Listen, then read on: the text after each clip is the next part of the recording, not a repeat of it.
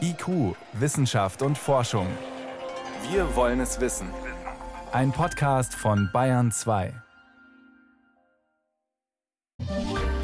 Jetzt können wir noch was tun und jetzt müssen wir was tun. Gerade bei der EU sind noch sehr, sehr viele Subventionen in klimaschädlichen Industrien und Technologien und da wird es jetzt wirklich Zeit, dass umgedacht wird. Die Klimaschutzdemos der Schülerinnen und Schüler, sie haben es geschafft, dass Klimaschutz wichtiges Thema war bei der Europawahl. Und auch Unternehmen fangen an umzudenken und wollen zum Beispiel klimaneutral werden. Außerdem geht es um mehr Transparenz bei Medikamentenpreisen, die Zuchtgeschichte des Weizens und um ein Problem beim Bauen. Uns geht der Sand aus. Hier ist IQ Wissenschaft und Forschung auf Bayern 2. Ich bin Birgit Magera. Wir wollen klimaneutral sein, schon ab dem kommenden Jahr. Das hat die Firma Bosch neulich verkündet. Siemens hat sich Klimaneutralität für 2030 fest vorgenommen. Unternehmen haben den Klimaschutz für sich entdeckt. Das klingt gut. Gleichzeitig darf man fragen, wie ernst die das meinen. Ist ja auch eine gute Werbung, um mehr an umweltbewusste Konsumentinnen und Konsumenten zu verkaufen. Greenwashing nennt man diese Marketingstrategie. Was bedeutet eigentlich klimaneutral und wie kann das im Fall von Bosch überhaupt so schnell funktionieren? Axinia Weihrauch ist diesen Fragen nachgegangen. Geregeltes Lüften, energetische Sanierungen oder LED-Lampen in Büros und Fertigungshallen. Das sind Beispiele für die Maßnahmen, mit denen Bosch bis 2030 1,7 Terawattstunden Energie einsparen will. Dazu kommt, dass der Konzern in regenerative Energien investieren und auch seinen eigenen grünen Strom produzieren will. Aber bis die Maßnahmen greifen, dauert es. Für das Ziel 2020 klimaneutral, also schon im kommenden Jahr, reicht das nicht. Thorsten Kalweit hat an der Strategie mitgearbeitet. Man muss ganz ehrlich sagen, wir werden damit natürlich nicht die große Masse bewegen können in einem Jahr. Der Großteil wird laufen über die Kompensationsmaßnahmen und den Zukauf von Ökostrom. Kompensation bedeutet, dass an einer anderen Stelle CO2 eingespart wird. Dieses Prinzip gibt es mittlerweile in vielen Bereichen. Wer zum Beispiel klimaneutral fliegen will, kann einen Betrag an einen Kompensationsanbieter bezahlen. Die Summe hängt von der Länge des Flugs ab. Mit dem Geld werden dann beispielsweise Bäume gepflanzt, Solaröfen in Entwicklungsländern gespendet oder Windparks finanziert. Die Investition soll dann an CO2 einsparen, was durch den Flug ausgestoßen wurde. Das Mittel der Kompensation ist umstritten, sagt Rasmus Pries vom Öko-Institut. Im schlimmsten Fall spart es wirklich gar keine CO2-Emissionen ein, weil es ja einfach eine, eine, zusätzliche Aktivität ist, die von einer ganzen Reihe von Annahmen ausgeht, dass man sagt, das führt wirklich zur Einsparung. Also dazu muss man wirklich sicherstellen, dass diese Aktivitäten sonst auch wirklich gar nicht stattgefunden hätten. Und das kann man oft nicht. Denn Dinge wie zum Beispiel Aufforsten müssen sowieso geschehen, sagt Pries. Er beschäftigt sich beim Öko-Institut mit Nachhaltigkeit in Unternehmen. Er findet Kompensation nicht grundsätzlich falsch, aber ich sehe das eher als ein Entwicklungsprojekt und Wissenstransfer vielleicht, aber diese wirkliche Auseinandersetzung mit den Prozessen des eigenen Unternehmens, mit den eigenen Produkten und auch über quasi die engen Unternehmensgrenzen hinaus, also die Vorlieferanten und äh, Rohstoffproduzenten, ist das absolute A und O. Als Unternehmen den eigenen CO2-Ausstoß überhaupt erstmal zu erfassen und offen zu legen, ist auch ein erster Schritt, um sich vom TÜV Süd als klimaneutral zertifizieren zu lassen. Gemeinsam mit dem TÜV Süd werden dann Zielvorgaben für jedes Jahr entwickelt, also beispielsweise 40 Prozent weniger CO2-Ausstoß bis 2023, erreicht durch energetische Sanierungen und den Bau eines Windparks. Dabei ist wichtig, Kompensationen sind nur das letzte Mittel. Wenn ein Unternehmen diese Zertifizierung haben möchte, landet das Projekt auf dem Schreibtisch von Javier Castro. Die meisten Unternehmen, die anfragen, die wissen noch nicht, was die genau wollen. So, die wollen etwas machen. Aber nur wenige Unternehmen halten den Prozess wirklich bis zum Ende durch, erzählt Castro. Bosch will seine Klimaneutralität übrigens nicht zertifizieren lassen, sondern begnügt sich mit der Ankündigung, selbst alles transparent zu machen. Trotzdem hält Rasmus Pries vom Öko-Institut die Strategie für einen Schritt in die richtige Richtung, wenn Bosch seine Pläne auch wirklich wie angekündigt umsetzt. Die Kompensationen seien schließlich eingebettet in weitere Maßnahmen. Das heißt, in den Mittelpunkt tatsächlich zu stellen die Energieeffizienzmaßnahmen und vor allem die Investitionen in erneuerbare Energien, die hier absolut entscheidend sind und da auch wirklich eigene Investitionen durchzuführen. Bosch möchte seinen eigenen CO2-Ausstoß immer weiter senken, sodass Kompensationsprojekte irgendwann kaum noch gebraucht werden. Allerdings passiert das bislang nicht in allen Bereichen. Die Produkte von Bosch verursachen auch CO2. Daran will der Hersteller von Elektrogeräten und Automobilteilen zumindest für das Ziel der Klimaneutralität 2020 nichts ändern. Firmen, die klimaneutral produzieren wollen. Über die Möglichkeiten und Grenzen so eines Unternehmensziels berichtete Axinia Weihrauch.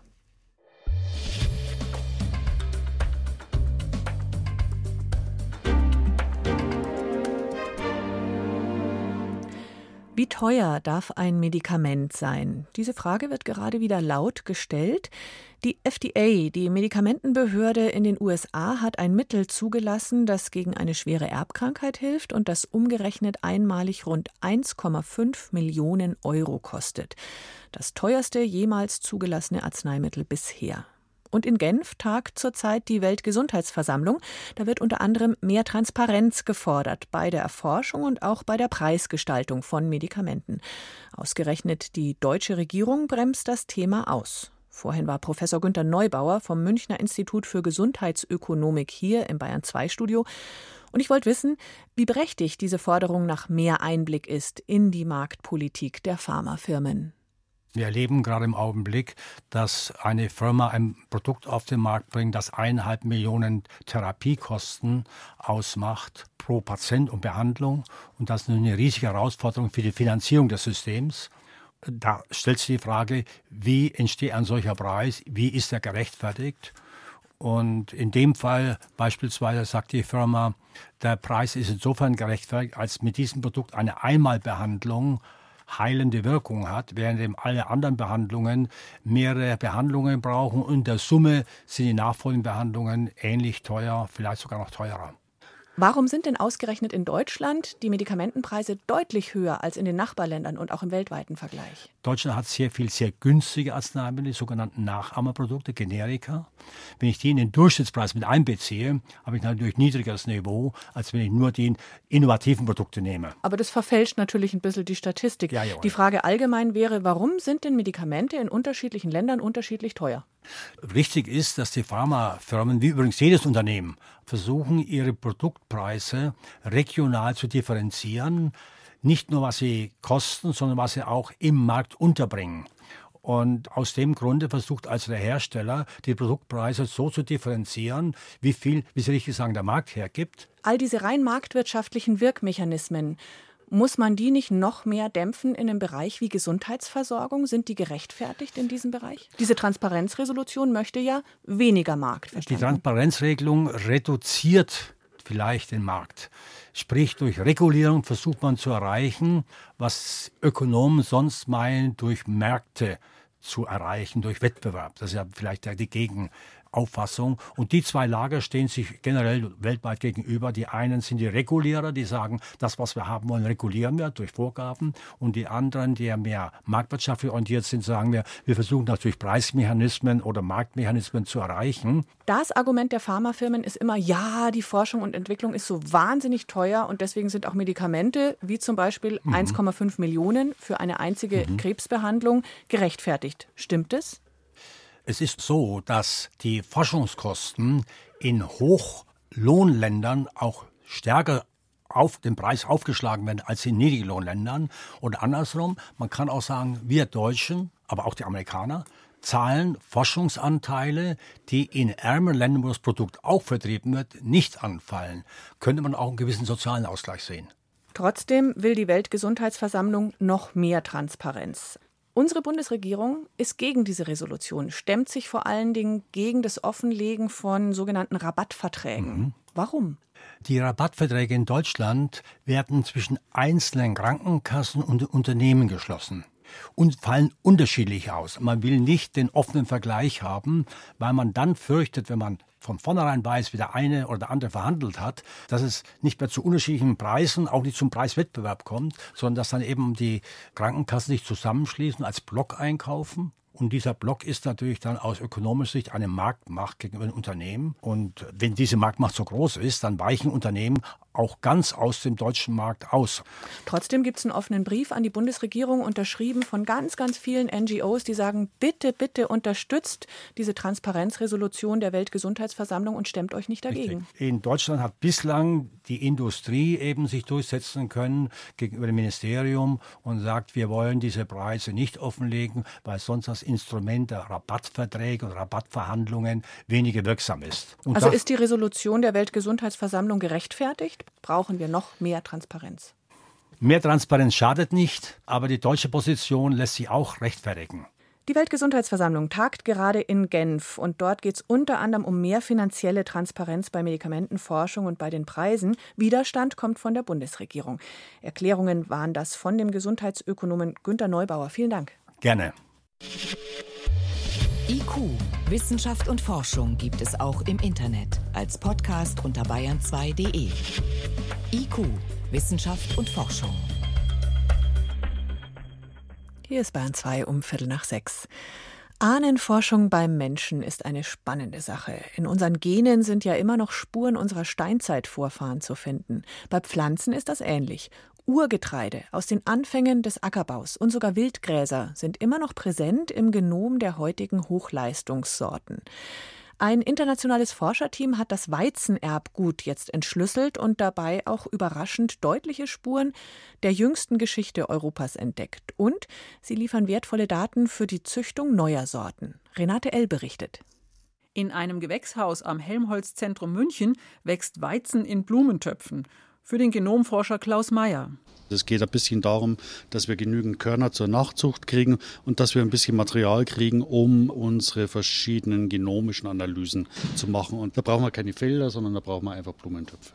Meyer und seine Kollegen haben das komplette Erbgut einer alten sogenannten Referenzsorte kartiert. Jetzt kennt man alle Gene dieses Modellweizens, das komplette Genom.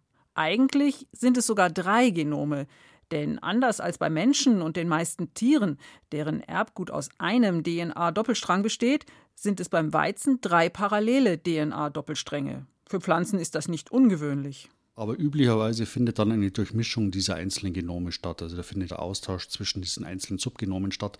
Das ist nicht der Fall für Weizen. Das macht ihn sehr, sehr besonders. Offenbar herrscht zwischen den drei Genomen eine Art Arbeitsteilung für bestimmte Aufgaben. Bei zwei der drei Genome weiß man, von welchem Wildgras sie stammen. Wenn man sogenannte phylogenetische Analysen macht, also die molekulare Geschichte von Genen zwischen verschiedenen Arten über einen größeren evolutionären Zeitraum miteinander vergleicht, kann man das sehr gut und sehr leicht herausfinden. Beim dritten Genom handelt es sich wohl schon um eine sehr frühe Züchtung. Vielleicht ähnelte sie dem Emmer, einer der ältesten Weizenarten, die es wohl schon vor rund 10.000 Jahren gab die ganzen Hochkulturen im Nahen Osten, also die Vorläuferkulturen zum Römischen Reich, auch zu Griechenland. Diese Hochkulturen sind nur durch Sesshaftigkeit und durch Ackerbau denkbar geworden. Von daher ist diese Kultivierung vom Weizen ein sehr wichtiger Sprung in der Kulturgeschichte des Menschen gewesen. Die frühe Zuchtgeschichte des Weizens lässt sich mit Hilfe sogenannter molekularer Uhren aufklären. Das sind Veränderungen im Erbgut, die in regelmäßigen Zeitabständen passieren. Die jüngere Zuchtgeschichte findet sich in den Beständen von Genbanken, in denen tausende teils historische Weizensorten aus aller Welt liegen. Rund 500 hat ein internationales Team jetzt verglichen. Was wir plötzlich gesehen haben, ist, dass während des sogenannten Kalten Krieges, dass es da eine ganz klare Abgrenzung zwischen westlichen und östlichen Sorten gab. Denn der Osten sollte nicht von den Zuchterfolgen des Westens profitieren.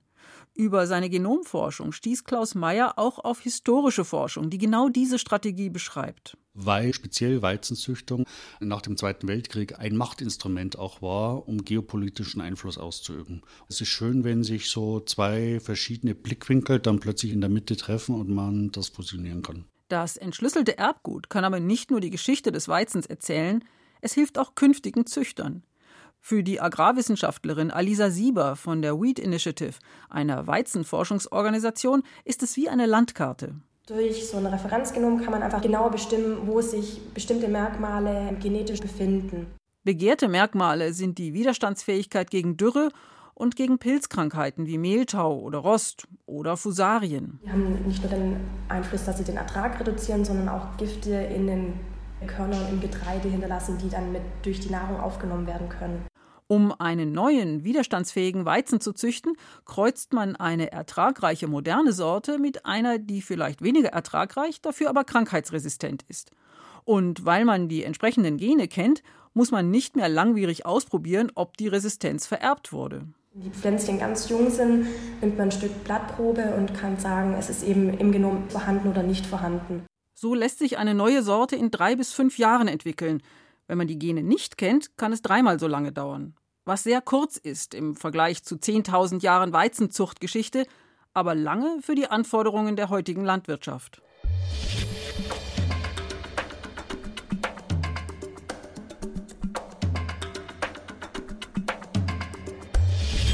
Wissenschaft schnell erzählt. Heute von Johannes Rostäuscher und zunächst geht es um eine Warnung und zwar vom Bundesinstitut für Risikobewertung. Das Institut weist auf die unterschätzte Gefahr durch Energy Drinks hin. Die meinen jetzt damit nicht österreichische Politiker, die vielleicht zu viel Red Bull getrunken haben, sondern es geht um die Auswirkungen von zu viel Koffein aufs Herz von Kindern und Jugendlichen. Oh, und die Energy Drinks haben wirklich so viel Koffein drin? Die haben weniger als Kaffee, aber das Problem ist der zuckersüße Geschmack, warum man davon halt als Kind oder Jugendlicher viel mehr trinkt, in gewissen Altersgruppen tatsächlich mal dosenweise die wegzischt. Mir hat mal ein Berufsschüler ins Mikrofon gesagt, dass er am Tag schon mal sieben Dosen trinkt. Mhm. Für einen jungen Jugendlichen sind jetzt zwei so kleine Viertelliter Dosen schon nicht mehr unbedenklich, ganz offiziell. Vier kleine Dosen können schon ganz handfeste Auswirkungen haben. Herzklopfen, Kurzatmigkeit, das EKG verändert sich in schlimmen Fällen Angstzustände. Hm, also definitiv nichts für Kinder. Definitiv. In den USA landen pro Jahr rund 10.000 Jugendliche, 10.000 Jugendliche in der Notaufnahme, weil sie zu viele hm. Energy Drinks getrunken Was haben. Was fordert das BFR jetzt? Eigentlich nur viel mehr Aufklärung in der Schule und aber die Verbraucherzentrale Bayern zum Beispiel fordert ein Verbot für Jugendliche unter 18. Mhm.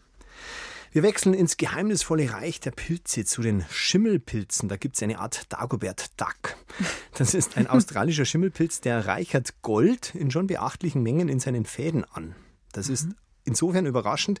Gold ist chemisch träge, reichert sich nicht einfach so mir nichts, dir nichts irgendwo an. Aber der Pilz schafft es, dass er das Gold in Ionen verwandelt und das dann einbaut ins eigene Gewebe.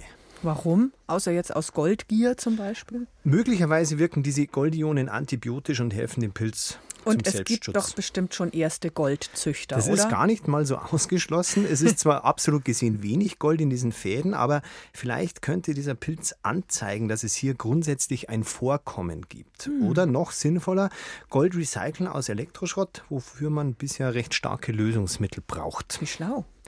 Jetzt gehen wir noch in die Tierwelt Afrikas zu den westlichen Grünmeerkatzen. Die leben auch im westlichen Afrika. Die mögen keine Drohnen. Jetzt mal vorweg, Grünmeerkatzen haben für ihre unterschiedlichen Feinde ganz unterschiedliche Fluchtstrategien entwickelt und auch unterschiedliche Warnschreie. Okay. Kommt jetzt bei diesen westlichen Meerkatzen eine Drohne angeflogen, dann geben die einen völlig neuen Warnruf ab, den man von ihnen bisher überhaupt nicht kennt. Klingt aber ähnlich, wie wenn ein südlicher Verwandter, also eine südliche Grünmeerkatze, vor einem Adler warnt. Obwohl diese beiden Arten seit drei Millionen Jahren überhaupt nicht mehr zusammenleben und getrennt sind. Jetzt stopp. Die südlichen kennen den Adler und schreien und die westlichen schreien eigentlich nicht. Woher haben die das dann gegen die Drohne? Ja, die, die, holen das wirklich aus ihren drei Millionen Jahren alten Erinnerungen, aus dem wow. Instinkt quasi raus. Das mhm. so ähnlich, als würden wir jetzt eine völlig unbekannte Verhaltensweise wiederentdecken, aus, vom Australopithecus. Okay. Interessanter Nebenaspekt, die Meerkatzen erkennen die Drohnen nach kurzer Zeit am Geräusch und rufen dann schon, wenn sie nur das Geräusch hören, wenn ihnen nur das Geräusch vorgespielt wird. Das heißt, dieser Warnruf ist dann wirklich eine Kombination aus ganz frisch gelernt und wirklich uralten, drei Millionen Jahren altem Erbe. Vielen Dank, Johannes Rostäuscher, über gefährliche Energydrinks, Pilze, die Gold speichern und Affen, die sehr lernfähig sind. Das waren die Kurzmeldungen aus der Wissenschaft.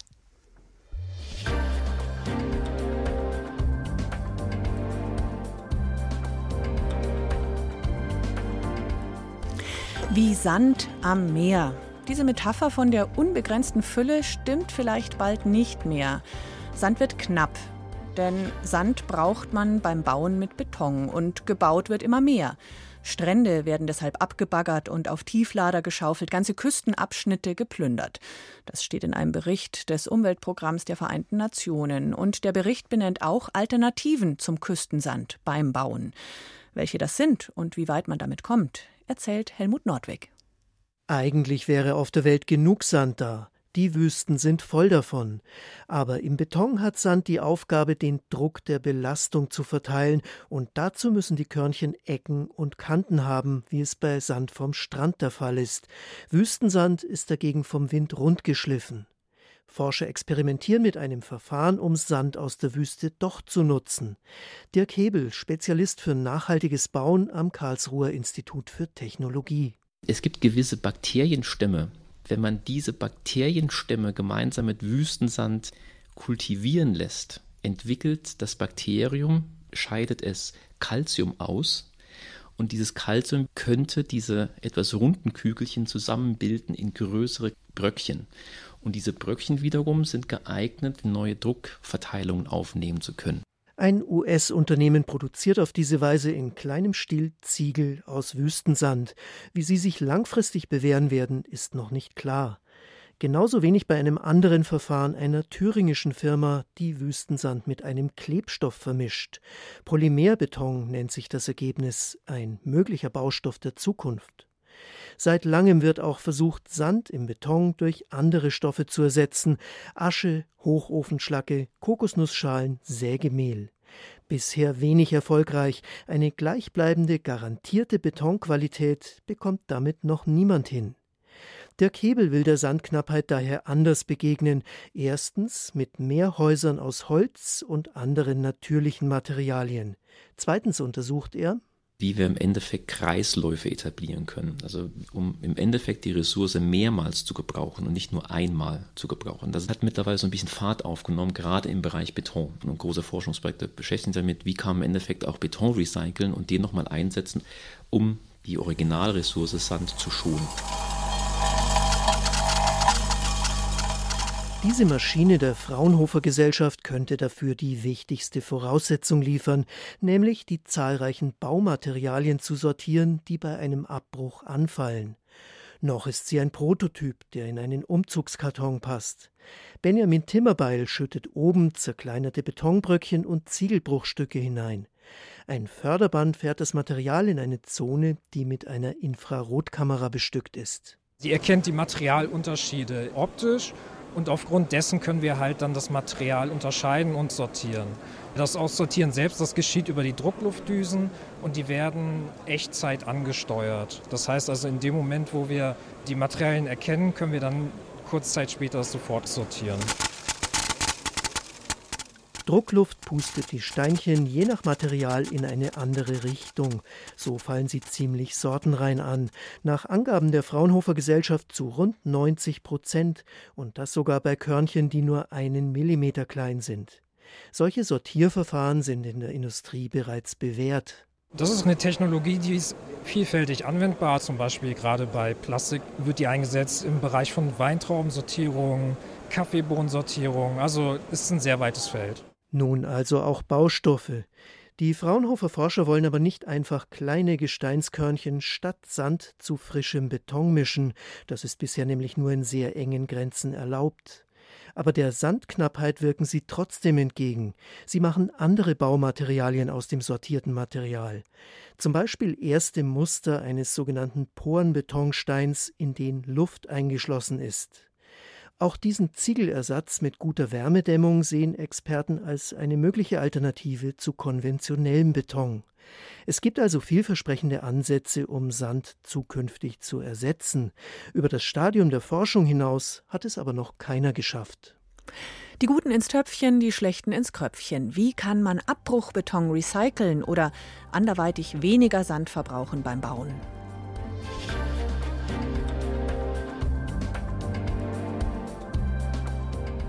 Vielen Dank fürs Zuhören, sagt Birgit Magira. Die halbe Stunde IQ Wissenschaft und Forschung auf Bayern 2 ist schon wieder rum.